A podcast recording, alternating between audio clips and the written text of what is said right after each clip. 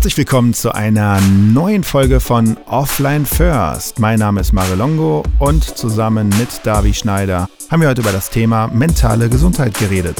Dabei sind wir auf sechs Bausteine des Wohlbefindens gestoßen, haben uns die Frage gestellt, was ist Selbstakzeptanz, was ist der persönliche Wachstum, was ist eigentlich der Sinn im Leben, wie sieht es mit der Gestaltung der eigenen Umgebung aus, wie steht es um die Autonomie des Einzelnen? Und wie wirken sich positive Beziehungen auf unsere Zufriedenheit aus? All dieses erwartet euch genau jetzt in der neuen Ausgabe von Offline First.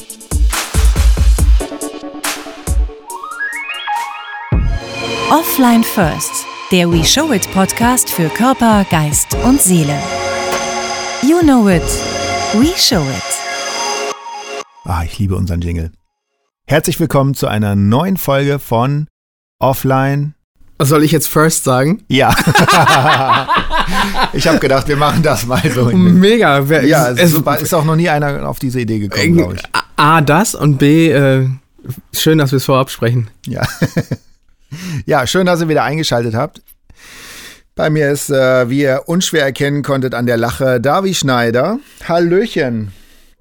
Schön, dass du wieder nach Düsseldorf gefunden hast, in unser schönes Studio bei Hastings. Hastinger Love. Yes. Ähm, was machen wir eigentlich heute? Wir sprechen heute, ich glaube, wir, wir, wir greifen so ein bisschen die Thematik vom letzten Mal so halb nochmal auf, weil da haben wir uns ja über, worüber haben wir uns unterhalten? Was war das denn nochmal? Das war. Keine Ahnung, war ich dabei? Ja, ich glaube, ich, glaub, ich habe ich hab dich gefragt, wie geht's dir? Das habe ich heute mal äh, nicht gemacht. Hat mich auch gar nicht interessiert, wie es dir geht. So. Ja. Now we talk. Weil du, du sprühst heute, also du siehst sehr frisch aus. das lag an meinem Mittagsschläfchen hier gerade. Ach so, okay. Dir scheint es also gut zu gehen. Sehr, ja. Sehr. Ballisto auf dem Tisch. Ja. Da geht immer. Ballisto macht Kaffee zum Genuss. Hm, das ist doch Quatsch. Melita war das, ne? Ey, keine Ahnung, ich bin nicht so ein Werbungsopfer. Ich auch nicht. ähm, ah ja. Deshalb wollen wir heute mal über äh, das Wohlbefinden beziehungsweise über die mentale Gesundheit sprechen. Das, äh, wir uns, uns haben nämlich einige Fragen äh, erreicht, weil wir letzte Mal auch über Wohlbefinden äh, zwei, dreimal oder das Wort Wohlbefinden in den Mund genommen haben. Genau. Was bedeutet eigentlich genau Wohlbefinden? Laut Wikipedia sagt mir das, ein Wohlbefinden ist quasi die Summe aus körperlichem und seelischem Befinden. Das ist das Wohlbefinden. Ist das so? Ja. Das Wörterbuch sagt. Wörterbuch? Wörterbuch. Äh, Wohlbefinden, Substantiv Neutrum das. Gutes körperliches und seelisches Befinden. Wikipedia sagt dazu, das Wohlbefinden ist ein ganzheitlicher Wohlstandsindikator. WTF. Was soll mir das sagen? Ich glaube, die neueren Erkenntnisse ist eben, dass Wohlbefinden eine Summe aus vielen Teilen ist und das erste Mal historisch auch geguckt wird, dass sich mehrere Faktoren da zusammenfügen. Ähm, Wohlbefinden ist eben nicht nur äh, die Abwesenheit von Symptomen oder mhm. Krankheit. Die Abwesenheit von Krankheit ist nicht gleichzusetzen mit Wohlbefinden.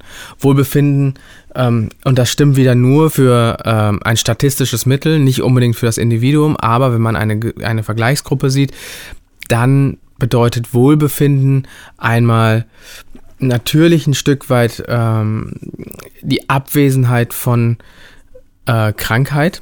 Also wenn jemand todkrank ist, kann er sich tatsächlich auch wohlfühlen, wird aber im statistischen Mittel so nicht erfasst, weil das eben eine Ausnahme ist. Die andere Meinung ist, dass auch jemand, der sehr krank ist, ähm, mit der richtigen inneren Einstellung tatsächlich sich auch wohlfühlen kann. Das nur mal so am Rande. Okay, wenn wir jetzt aber einen, einen, näheren Blick auf äh, das psychische Wohlbefinden werfen wollen, dann äh, kommen wir nicht an der amerikanischen Psychologin Carol Reeve vorbei, weil die hat nämlich die sechs Bausteine des psychischen äh, Wohlbefindens definiert. Ähm, und interessanterweise, wo du gerade auch gesagt hast, dass mehrere Faktoren damit hineinspielen, gibt es auch eine Definition der Weltgesundheitsorganisation, die da nämlich besagt, psychische Wohlbefinden wird je nach Kontext auch als psychische Gesundheit bezeichnet. Es ist dann quasi der Zustand des Wohlbefindens, in dem der Einzelne seine Fähigkeit ausschöpfen, die normalen Lebensbelastungen bewältigen, produktiv und fruchtbar arbeiten kann und imstande ist, etwas zu seiner Gemeinschaft beizutragen. Diese sechs Bausteine gehen wir jetzt mal nach und nach durch. Da hätte ich als ersten Punkt die Selbstakzeptanz. Also ja klar, mir ist schon bewusst, Selbstakzeptanz hat was damit zu tun, sich selber zu akzeptieren. Warum gehört das zum Wohlbefinden dazu? Aus meiner Sicht müssten wir jetzt nochmal differenzierter uns angucken, was heißt Selbstakzeptanz. Ähm, ich denke, dass diese, dass die Carol Reeve das sehr viel differenzierter meinte, als zum Beispiel wir das in der Brigitte lesen. In der Brigitte, in der Frauenzeitschrift, wird halt irgendwie, ja, du musst ja nur dich selber und deinen Körper akzeptieren und dann wird die Welt gut. Ich glaube, so einfach ist das nicht. Selbstakzeptanz bedeutet auch ein Stück weit, A, seine Ressourcen, wie wir darüber gesprochen hatten, zu akzeptieren und zu kennen und B auch zu gucken, was ist mir eigentlich möglich zu erreichen. Und damit auch fein zu sein, dass es Dinge gibt, die du nicht mehr erreichst. Ich werde in diesem Leben wahrscheinlich nicht mehr schaffen, äh, ein, ein Klavierkonzert auf, weiß ich nicht, welchem Niveau zu geben. Das werde ich nicht schaffen. Wenn das aber jetzt mein Anspruch wäre, äh, in der, keine Ahnung, in der Grand Central Station Klavierkonzert zu geben, dann ist es recht unwahrscheinlich, dass ich es schaffe das muss ich akzeptieren und damit fein sein, dass es vielleicht nur für ein Wohnzimmerkonzert reicht. Mhm. Und dann ist die Selbstakzeptanz aus meiner Sicht so, dass ich damit dann aber auch genauso zufrieden sein kann. Mhm. Weil ich eben eine Entscheidung getroffen habe, jetzt erst mit dem Klavierspielen anzufangen, habe ich nicht, aber jetzt erst damit anzufangen. Also ist es realistisch, dass ich es nur bis zu einem gewissen Niveau schaffe. Mhm. Weil ich jetzt mit Sicherheit kein Ausnahmetalent bin. Und ähm, die Ausnahmetalente fangen mit 1, 2, 3, 5 Jahren an und spielen, weiß ich nicht, 20 Jahre jeden Tag, dann schaffen die das. So. Und damit fein zu sein. Mhm. Das ist jetzt ein sehr großes Beispiel, aber genauso mit vielen anderen Dingen. Es ist vielleicht nicht realistisch, dass jemand in sechs Wochen 20 Kilo abnehmen kann. Schafft er nur drei, das zu akzeptieren, dass das nur möglich war und dass es vielleicht danach die Woche weniger wird und damit erstmal fein zu sein. Okay, verstehe ich. Das ist jetzt natürlich auch ein, ein, ja, ein recht hohes Ziel, so ein, so ein Konzert zu geben. Da spielt ja auch relativ viel Talent äh, eine Rolle und, und Fähigkeiten und was weiß ich auch immer. Brechen wir das doch mal auf, auf ganz einfache Sachen runter, wie jetzt Optik. So. Oder ähm, ja, meinetwegen Fashion oder Beauty oder was auch immer. Ich glaube, es ist schon schwierig, wenn du tagtäglich bombardiert wirst in den äh, Social Medias mit äh, bildhübschen Menschen und äh, denkst, ja gut, ich werde nie so aussehen. Da gehst du ja auch quasi, rennst du ja auf dem falschen Pfad, mehr oder weniger. Es erzeugt eben ein Bild von Menschen, was deutlich nicht von allen erreicht werden kann. Wir haben ja in der Vergangenheit immer schon Ideale gehabt, lass mal sagen, in unserer Generation vielleicht Baywatch oder so, ne? ja, weiß, weiß ich denn. Aber ja, dann wollten die Typen aussehen wie David Hasselhoff und die Mädels wie Pamela Anderson, keine Ahnung, ne? Aber das war dann, das wurde einmal pro Woche, keine Ahnung, wurde eine Folge gesendet und dann wurde das auch wieder vergessen. Instagram hast du 24-7. Und wenn du da reinguckst, siehst du ja nur Leute, die top in Shape sind, die in tollen Locations rumlaufen, die vielleicht das fetteste Auto fahren, ne, Rolex tragen und so. Und du weißt vielleicht, dass du das so wahrscheinlich nicht erreichen kannst. Aber es wird dir dauernd gezeigt, dass alle anderen das so haben. Und ich glaube, in der Natur des Menschen ist es ein Stück weit dann so, dass man das dann auch will. Nur kein, wenige von uns werden es schaffen, in kurzer Zeit ein paar Millionen Follower aufzubauen, um auch so ein Leben zu führen. Und zu, dann zu verstehen, dass das, wie man ist, durchaus gut sein kann und dass dieses Leben, was die anderen führen, vielleicht nicht unbedingt erstrebenswert ist.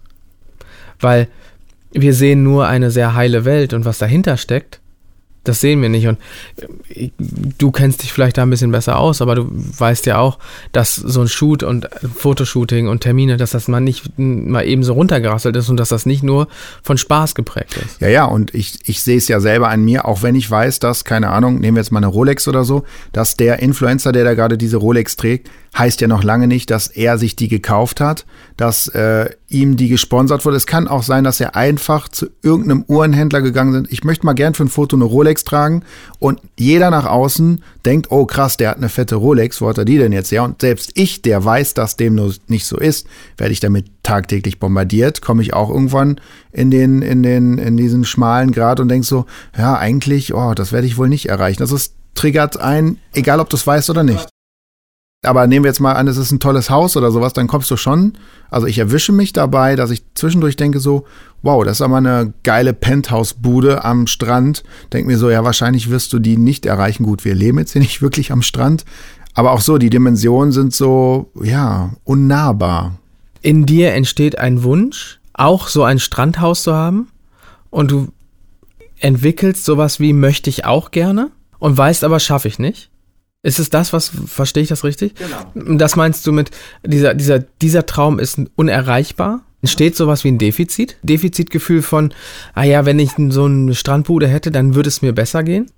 Und vorher hättest du gar nicht über ein Haus am Strand nachgedacht. Wenn man wirklich fragt, was ist wichtig, dann sind diese Sachen alle nicht wichtig, sondern dann sind Verbindungen, Beziehungen viel wichtiger. Das alles, was bei Instagram so gezeigt wird, ist aus das, was ich sehe, ist überwiegend äh, oberflächliches Kommerz, irgendwas. Und es geht wenig um Verbindungen, Beziehungen, Bindungen an sich, äh, Freundschaften. Ähm, die Frage ist, ob nicht der Fokus von Menschen, von jungen Menschen hingelenkt wird zu diesem ganzen oberflächlichen Kommerzkram und weg von, äh, worauf kommt es wirklich an. Vielleicht ist das auch ein Teil der Zufriedenheit, zu, zu, das sich einfach nur anzugucken und es wie ein Film zu konsumieren und nicht wie etwas, so will ich auch sein. Wenn ich weiß, wer ich bin, muss ich nicht nach etwas anderem suchen. Und ich glaube, das ist ein großer Teil von Selbstzufriedenheit und Selbstakzeptanz.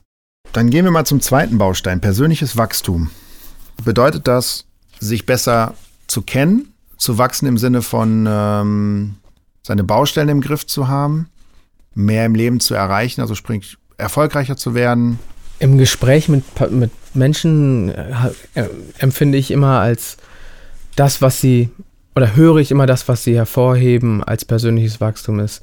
Wenn sie erreicht haben, dass sie ein bisschen mehr in sich ruhen. Also meine Patienten und Menschen, mit denen ich spreche, heben immer sehr hervor, dass sie sagen, ah, früher hätte ich mich darüber aufgeregt, heute nicht mehr. Früher hätte mich das total aus der Bahn geworfen, heute nicht mehr. Wenn mein Kollege oder mein Chef früher zu mir gekommen wär, ist und hat mir das und das und das gesagt, bin ich immer weggebrochen. Jetzt nicht mehr. Jetzt kann ich das viel besser einordnen. Mittlerweile kann ich damit besser umgehen. Es wirft mich nicht mehr so aus der Bahn. Sie haben etwas verstanden, dass diese Situation sie behindert hat und haben dann ein Stück weit so an sich gearbeitet, dass das nicht mehr nötig ist. Und äh, dieses wird immer betont als das wichtigste persönliche Wachstum. Natürlich kommen dazu auch Fähigkeiten, die man entwickelt. Ähm, dazu kommt auch vielleicht ein persönliches Wachstum im Sinne von sozioökonomischem Wachstum, dass du einen anderen Status erreicht hast, der dich absichert. Das natürlich auch. Das Erste, was du gerade gesagt hast, also sprich der Chef. Äh, oder auch in der Rolle als Vater, Mutter oder so mhm. weiter und so fort. Ne? Auch in dem Moment zu, da reinzuwachsen und das dann wie ein Stück weit leichter von der Hand gehen zu lassen. Was aber auch, wenn du weißt, dass es jahrelang oder jahrzehntelang ein Problemfall war, und du gemerkt hast, du hast da ein Defizit, kann das natürlich auch ein Ergebnis sein, wenn du eine Verhaltenstherapie zum Beispiel hinter dir hast. Ne? Das heißt, wie auch immer du aus, aus diesen Miseren herauskommst. Aber Therapie führt ja immer zu Wachstum, persönlichem. Mhm. Im besten Fall, ja. Ja, ja okay, natürlich. Es ja? gibt natürlich auch Vergebende, Vergebens. Ja. Dann macht natürlich auch, äh, wollte ich jetzt gerade Sinn sagen, äh, wenn ich auf den dritten Punkt guckte, Sinn im Leben. Ich stelle mir halt mal so ein bisschen vor, wenn es um die Frage geht, was ist denn der Sinn des Lebens, dass ich halt sage, okay, wer bin ich, warum bin ich hier, was mache ich hier eigentlich? Kann natürlich auch eine plagende Frage sein, die dich dein Leben lang beschäftigen kann. Muss man dafür früher oder später eine Antwort finden, ist halt auch nochmal so eine Frage. Vielleicht muss ich auch gar keine Antwort haben. Ähm, wie spielt das mit in diesen, in diesen Bogen rein? Weil ich stelle mir das sehr äh, ja, nicht greifbar vor ne, diese Frage oder eine Antwort darauf zu finden. Genau. Ich, die, die Antwort auf den, das wäre jetzt schön, wenn wir da eine Antwort drauf hätten, mal ebenso, aber ich glaube, dass man, dass man als Mensch irgendwann das Gefühl hat, das war, mein Wirken ist nicht völlig umsonst. Ähm, oder mein Dasein war nicht völlig umsonst. Oder mein, meine Existenz ist nicht völlig umsonst, wenn wir es mal weit ausholen. Ähm, es gibt da so ein, so ein Schema, ich, du, wir alle. Ähm, erst, zuerst kümmere ich mich so um mich dann kümmere ich mich vielleicht um ein Du, dann kümmere ich mich um ein Wir, also vielleicht Familie. Und dann kann ich, wenn das alles versorgt ist, mich um alle, das heißt, um, um einen größeren Kreis kümmern. Also mhm. dann fange ich an, was Charity-mäßiges zu tun oder mhm. mich um Bedürftige zu kümmern. Und das gibt schon ein bisschen mehr Sinn. Mhm. Nicht, dass das um ein Du zu kümmern nicht auch Sinn gibt. Und ein Du kann auch ein Hund sein. Weißt du, also wenn sich jemand um ein, um ein Tier kümmert, kann das auch einen Sinn geben. Mhm. Das hat man ja auch in Studien festgestellt, dass zum Beispiel in Altenheimen, wenn die sich um Tiere kümmern, dass das dem Tier natürlich, aber auch den Menschen total gut tut. Mhm. Weil dann haben sie wieder eine Aufgabe. Es gibt denen einen Sinn. Mhm. Von daher auch da zu gucken, in welchem Rahmen findet man den Sinn. Die Jetzt werden wir ein bisschen religiös, okay? Ich bin nicht religiös, aber ich glaube, dass die für mich logischste Theorie für das Leben nach dem Tod die Wellentheorie ist. Ich glaube nicht, dass wir Himmel, Hölle und so, das ist, glaube ich, eine Vorstellung, die wir relativ getrost zur Seite legen können. Aber ich glaube, dass eine, die Wellentheorie ziemlich passend ist. Die Wellentheorie besagt, dass mein Wirken, mein Handeln in anderen Menschen was auslöst oder andere Menschen verändert. In dem Moment, wo wir hier sitzen, verändern wir uns durch unsere, unseren Kontakt. Und ein Stückchen von dem, was zwischen uns entsteht, nehme ich mit nach Hause und werde jetzt, wenn du mir jetzt total auf den Sack gehst oder mir total gut tust und wir hatten heute einen guten Tag, dann werde ich das zu Hause weitertragen. Mhm. In meinem Kreis. Und dann wird dieser Kreis das wieder weitertragen. Und so entsteht eine Welle, die du so.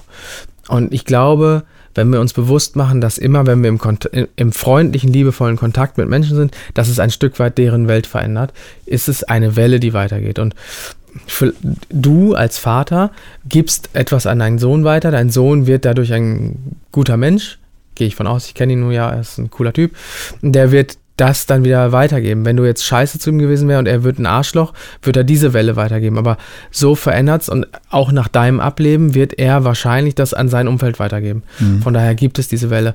Und wenn man sich das bewusst macht, hat Leben immer Sinn. Und Konsequenzen. Und Konsequenzen. So ein bisschen der Butterfly-Effekt ist das, ne? Ja, gut, aber ja. wenn wir einfach nur, wenn du dich jetzt einfach ins Kellerloch setzt und, äh, keine Ahnung, Holzfiguren schnitzt, ja gut, auch das könnte ja eine Konsequenz ich haben. Ich sagen, auch das könnte Auswirkungen haben, wer weiß, wie viel die dann wert sind, wenn ich die schnitze. Wenn, nicht du. Wenn ich sie schnitze, wird es nichts, aber Siehst wenn du sie schnitzt, ja, genau. wird es wahrscheinlich ja, was sehr Schönes. Ähm, von daher ist das immer die Frage, macht man sich dessen bewusst, dass das so ist? Mhm. Und sind ja die Kleinigkeiten. Du bist nett zu einer Kassiererin an der Kasse oder bist nett zu irgendjemandem, dem Busfahrer oder dem Bar. So, das wird dem seinen Tag erhellen und das wird weitergehen. Also von daher finde ich, das ist schon sehr sinnvoll, da hm. zu sein. Ja. Verstehst du, wie ich es meine? Ja, absolut. Spiegelt sich dann auch theoretisch im, im nächsten Punkt wieder Gestaltung der eigenen Umgebung. Da habe ich mir Wünsche quasi ganz, ganz, ganz vorne dran geschrieben. Ähm, weil wenn ich mir überlege, ich habe einen Sinn im Leben, weiß, ich möchte etwas erreichen, dann ist das quasi ein Wunsch und ich muss, um diesen Wunsch zu erreichen, meine Umgebung, mein Verhalten, also kann, nicht muss, kann mein Verhalten und meine Umgebung so gestalten, dass ich diesem Ziel immer näher komme oder im besten Fall erreiche. Ist das damit gemeint? Oder ist das Gestalten der eigenen Umgebung vielmehr die innere Gestaltung? Ich verstehe das so, dass die Gestaltung der Umgebung eher das Ausschalten von Stressoren ist. Also, also eher intrinsisch. Sowohl als auch. Mhm. Wenn du ähm, einen leichten Schlaf hast mhm. und nicht mit zu geschlossenem Fenster schlafen kannst und wohnst an der Autobahn A40, wird es deine Umgebung dir schwierig machen, dich zu erholen, zu entspannen und eine Zufriedenheit zu haben, weil du immer in diesem Stressmodus bist. Mhm. Also wäre es vielleicht sinnvoll, entweder zu trainieren, mit zu einem Fenster zu schlafen, geschlossenem Fenster zu schlafen, oder du musst die Umgebung anpassen, schlaf im Wohnzimmer, was zur anderen Richtung ist, oder zieh um. Mhm. Das damit gemeint. Manchmal ist ja Leiden leichter als Lösen, mhm. aber um wirklich eine Zufriedenheit und ein Wohlbefinden zu erlangen, muss es, musst, musst du diese Faktoren ausschalten. Einige gehen nicht, so junge Eltern können ihre, ihre Faktoren da nicht ausschalten, weil Kinder eben nachts dann noch Aufmerksamkeit brauchen. Aber da muss man sich auch klar machen, das ist eine begrenzte Zeit. Mhm.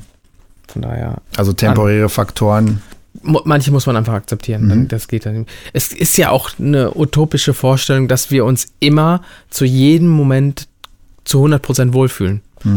Manchmal müssen Sachen gemacht werden.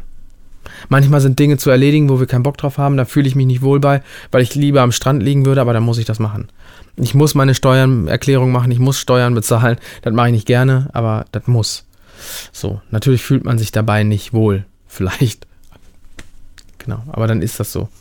Und dann wieder zurückzukommen zu, ja, das ist temporär und eigentlich geht es mir doch ganz gut. Das sind jetzt äh, Beispiele für Aufgaben, die man zu erledigen hat oder ähm, Forderungen, die äh, extrinsisch auf einen äh, einprasseln. Das heißt, man, man reagiert irgendwie auf, auf äußere Einflüsse. Nun ist es aber auch so, gerade beruflich, wenn ich, ähm, wenn ich da irgendwo in einer Situation stecke, in der ich mich nicht wohlfühle. Das heißt, ich übe einen Job aus, den ich nicht machen möchte. Oder ich habe halt gewisse Vorstellungen von einer Art Job, die ich äh, angehen will, also eine Tätigkeit oder irgendwie sowas, dann kann es sogar sein, dass man, dass es, ja, dass es sogar verlangt wird, auch mal ähm, auszubrechen aus meinen, aus meinen äh, vertrauten Mustern. Ja, manchmal muss man ja ausbrechen, um sich wohlzufühlen, ne? Manchmal muss man da eine Lösung schaffen, um dann diese Situation, wenn man sie nicht ganz umgehen kann, in einer Dosis zu konsumieren, in der es gut ist. Mhm. Kommen wir zum nächsten Punkt, Autonomie. Verstehe ich zum Beispiel, darunter bin ich alleine in der Lage, Sachen umzusetzen oder brauche ich Hilfe dafür? Bin ich alleine überlebensfähig? Du schüttelst mit dem Kopf. Es geht darum, fühle ich mich autonom? Jemand, sonst könnte ja jemand, der im Rollstuhl sitzt, sich, hätte er nicht die Möglichkeit, sich wohlzufühlen. Auch jemand, der im Rollstuhl sitzt, kann sich autonom fühlen und trotzdem braucht er für manche Dinge Unterstützung. So ist es einfach. Da geht es wirklich nur ums Empfinden. Fühle ich mich autonom? Fühle ich mich in der Lage, meine Dinge so zu tun, wie ich sie tun möchte? Mhm. Und jeder von uns braucht für bestimmte Sachen Hilfe. Ich kann mich ja autonom fühlen und trotzdem mit dem öffentlichen Verkehrsmittel irgendwo hinfahren. Dann bin ich angewiesen auf Bus und Bahn, aber bin trotzdem autonom. Genauso kann jemand, kann ein Kind sich autonom fühlen und braucht trotzdem die Hilfe der Eltern. Es geht irgendwann in der Entwicklung, kommen wir bestimmt noch drauf, um die Autonomie des Kindes. Also, und es guckt immer ein Stückchen zurück, sind Mama und Papa noch da. Aber erstmal ähm, soll es sich in der Lage fühlen, Dinge so zu tun, wie es möchte. Was wäre denn ein klassisches Gegenbeispiel? Welche Patienten sind nicht autonom? Jeder, der eine übertriebene Abhängigkeit hat. Von Substanzen, von Menschen, von Einrichtungen, von weiß der Geier was. Fängt das da auch schon, kann man, Entschuldigung, wenn ich da reingerätsche, aber ist das auch schon das typische Feierabendbierchen? Ich krieg meinen Alltag nicht mehr hin ohne, ohne die Zigarette, ohne mein Feierabendbierchen? Wenn du Substanzen sagst? Oder sind das Antidepressiva? Sind das. Es geht darum, wie das empfunden wird. Du, also ich bin kein Freund davon zu sagen, es ist immer so. Wenn jemand sein Feierabendbierchen trinkt und damit völlig fein ist, ist es weder wirklich gesundheitlich schäd schlimm, also lass mal es nicht verharmlosen, aber es ist nicht dramatisch, wenn du abends dein Bier trinkst. Eins, eins. Ähm, wenn er sich damit wohlfühlt und trotzdem frei fühlt, kein Thema. Wenn er das Gefühl hat, er muss das und es bindet ihn, weil er dadurch in eine Unfreiheit rutscht, dann ein Problem. Das heißt aber auch, dass er selber das Gefühl haben muss, unfrei zu sein. Es geht ums Gefühl. Mhm. Also die reine eigene Interpretation. So sieht's aus. Es geht ja um das Wohlbefinden. Mhm. Und das Wohlbefinden ist ja etwas intrapersonales, also in einer Person. Mhm. Es geht ja darum, wie em- empfindest, kannst du wahrnehmen, dass es dir gut geht. Also kannst du ein Wohlbefinden wahrnehmen. Mhm. Und deswegen geht es bei der Autonomie auch um das Gefühl. Mhm. Ich kann mir durchaus vorstellen, dass das schwierig ist, das so zu verstehen. Ähm, aber genauso wie Menschen zur Therapie gehen und sie tun es, um eine Lösung zu bekommen und dann ist auch fertig. Und Therapie kann aber auch, oder der Gang zum Therapeuten kann auch etwas sein, was dich unfrei macht, weil du das Gefühl hast, nur dieser Therapeut kann das für dich lösen. Und wenn der mal im Urlaub ist, dann ist es ganz dramatisch. Dann bist du nicht frei. Mhm. Gehst du dabei hin, weil du weißt, das funktioniert und es würde auch ohne ihn gehen, alles fein. Mhm. Aber das ist dieses, dieses gefühlte ähm, Frei sein oder nicht frei sein, autonom, nicht autonom. Mhm. Die Autonomität zu sagen, ich kann das alles als Baustein, Modul integrieren, aber ich muss nicht. Beziehung.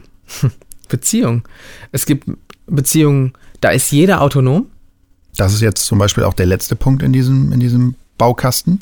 Beziehungen kann jeder autonom sein und wenn sie, wenn diese beiden Partner zusammen sind, ist das super gut.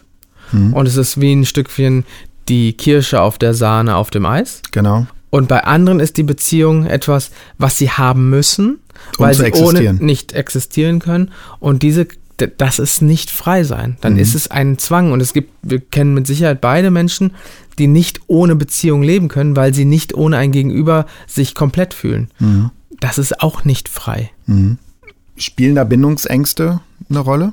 Bei Beziehungen jetzt. Äh, Nicht nur Beziehung, also Beziehung heißt ja erstmal äh, ein, ein, ein, ein Arrangement mit, mit Menschen zu haben. Ne? Also nicht nur mit einem, mit einem Partner, mit dem man zusammen äh, biologischen Kontakt hat, sondern natürlich auch äh, freundschaftlichen Kontakt pflegt. Ne? Das Ja. ist, ist ja, ist, diese Dynamik entsteht unter Freunden, unter, unter Partnern, unter Ehepartnern. Deswegen en- entstehen Bindungsängste nur bei Partnern, mit denen man eine Beziehung führt oder kann das auch bei Freundschaften ein Problem sein? Wer kennt nicht die Freundin oder den Freund, der total klammert? Ah ja. Mhm. Von daher, eine gestörte Beziehungsdynamik gibt es immer dann oder kann es immer dann geben, wenn zwei Menschen, drei Menschen, fünf Menschen sich treffen. Also eine Beziehungsdynamik, die destruktiv ist, kann immer und überall entstehen und da sein. Mhm. Von daher nein, nicht nur in Beziehungen. Also in, nicht nur in Liebesbeziehungen. Mhm. Das bietet die größte Projektionsfläche dafür, gar keine Frage, aber Okay, und das wiederum spiegelt sich ganz klar auch im Wohlbefinden wieder. Bin ich in der Lage, zufrieden? gesunde Beziehungen zu führen. Genau. Und dann auch bin ich zufrieden nur, wenn ich eine gesunde Beziehung habe. Ne? Oder bin ich, auch wenn ich eine nicht Wenn du, laufende nur, wenn, Beziehung du, habe? wenn du nur zufrieden bist, wenn du eine gesunde Beziehung führst, ist die Beziehung nicht gesund. mhm. Zu egal welchem Menschen. So egal welchem. Wenn du das Gefühl hast, dass es nur so geht, kann die Beziehung nicht gesund sein. Mhm. Dann hat sie immer ein Stück Pathologie inne. Geht nicht anders. Wo, womit es dann auch wieder biografisch wird. Was schleppe ich aus der Kindheit mit? Immer, Ne? immer. Und auch da werden wir irgendwann äh, drauf kommen, gibt es dann verschiedene Glaubenssätze, Verhaltensmuster, wie, wie wir auch beim letzten Mal gesagt haben, verschiedene Typen Mhm. in diesen Situationen quasi äh, agieren. Mhm. Hm? Ziehe ich mich zurück, gehe ich äh, auf Konfrontation, äh, meide ich halt einfach äh, einen Streit oder was auch immer. Also da, da gibt es ganz viele spannende äh, Prozesse. Auf Kommen die wir noch drauf. noch, genau, auf die wir irgendwann noch mal zu sprechen. Okay, also Äh, Im Podcast 224 oder 223, ich weiß nicht genau, wo du es eingeplant hast. Nee, das war äh, ja irgendwo, ich, ja, es sei denn, wir behandeln das, das eine noch, dann ist es 227, weil dann Ah brauchen ja, wir dann okay. mal drei Und Folgen. wenn wir das eine von dem anderen hinter dem davor noch nach hinten vorziehen, dann ist es ja, also, Ja. also liebe Hörer, keep tuned. ist schnell, Stay tuned. ja, ist schnell da das Thema. ja, Spaß beiseite. Ähm, wenn ich einmal zusammenfassen darf, und da kannst du mir gerne mal dazwischen grätschen, wir sind ja heute sehr, sehr faktisch unterwegs gewesen, teilweise, auch wenn wir natürlich praxisbezogene Beispiele gebracht haben. Äh, trotzdem möchte ich gerne ähm, nochmal zusammenfassen. Also im Grunde genommen streben wir ja alle nach äh, Wohlbefinden. Optimismus äh, sind ja alles so Einstellungsmerkmale, äh, also Stellschrauben, die irgendwie, wenn man jetzt böse sagen würde, jeder hat das selbst in der Hand. Aber wenn man quasi diese, diese Zufriedenheit oder das ein, ein gutes für sich ausgewogenes Wohlbefinden erreicht hat, hat das Auswirkungen auf ja alle Lebensbereiche. Man ist also hat eine bessere Gesundheit, dementsprechend eine höhere Lebenserwartung und also auch ein vermindertes Risiko Krankheiten gegenüber. Wir haben ja auch schon mal über Stress gesprochen und dass Stress auch Krankheiten auslösen kann. Man hat mit Sicherheit, da wir auch gerade über ähm, Beziehungen gesprochen haben, eine erfüllendere Beziehung, äh, tolles Familienleben vielleicht sogar, weil man irgendwie dadurch keine Problematiken auf andere überträgt oder sich der Partner irgendwie irgendwelcher Probleme annimmt. Man kann selbstloser agieren, auch das haben wir vorhin gesagt, wenn du äh, gewisse Baustellen nicht mit dir rumschleppst, neigst du eher dazu, auch anderen zu helfen oder kannst anderen helfen, weil du dazu in der Lage bist. Du kannst was Gutes tun. Du kannst deinem Leben einen Sinn geben, wenn du dazu in der Lage bist, quasi Gutes zu tun. Man ist dann natürlich auch logischer viel lieber unter Menschen. Du igelst dich nicht ein. Auch das hat wieder ne, Aus, Auswirkungen auf positive Beziehungen. Du wirkst sympathischer, bist ausgeglichener, bist in der Lage, durch, durch vielleicht Netzwerke, die du dir dadurch äh, strickst, äh, dir äh, eine Existenz aufzubauen. Du kannst dir dadurch in der Gestaltung deiner eigenen Umgebung ein bisschen mehr Spielraum vielleicht aufbauen. Äh, du bist produktiver, leistungsfähiger, also bist, hatten wir auch schon mal mehr im Ich, also du bist viel, viel näher bei dir, bist attraktiver. Äh, also all das, diese Zufriedenheit steigert deine Attraktivität. Und da sind wir dann auch wieder äh, kreislauftechnisch. Äh, deine Selbstakzeptanz ist natürlich top in dem Fall. Genau. Tja, und wenn ich jetzt auf die Uhr schaue, dann ist mit quasi diesem Fazit auch schon wieder unsere Zeit rum. Auch das ist diesmal wie im Flug vergangen. Ja, danke. Ich, ich fühle mich sehr wohl und bin sehr zufrieden damit. Schön, ich auch. Mensch, alles erreicht. ähm, danke, dass du wieder hier warst, wie immer. Sehr gerne, Mario, sehr gerne. Wenn ihr da draußen auch zufrieden wart mit dieser Folge, und äh, es äh, euch äh, wohl ergeht, wenn ihr uns beim Plaudern zuhört, dann würden wir uns natürlich freuen, wenn ihr uns äh, auf den bekannten Podcast-Kanälen wie Spotify, Soundcloud, iTunes und ähnlichem folgt, vielleicht ein paar Kommentare hinterlasst und ja, wenn ihr irgendwelche Ideen habt oder Wünsche, auch das äh, versuchen wir umzusetzen. In diesem Sinne, bis bald. Offline First, der We Show It Podcast für Körper, Geist und Seele. You know it, we show it.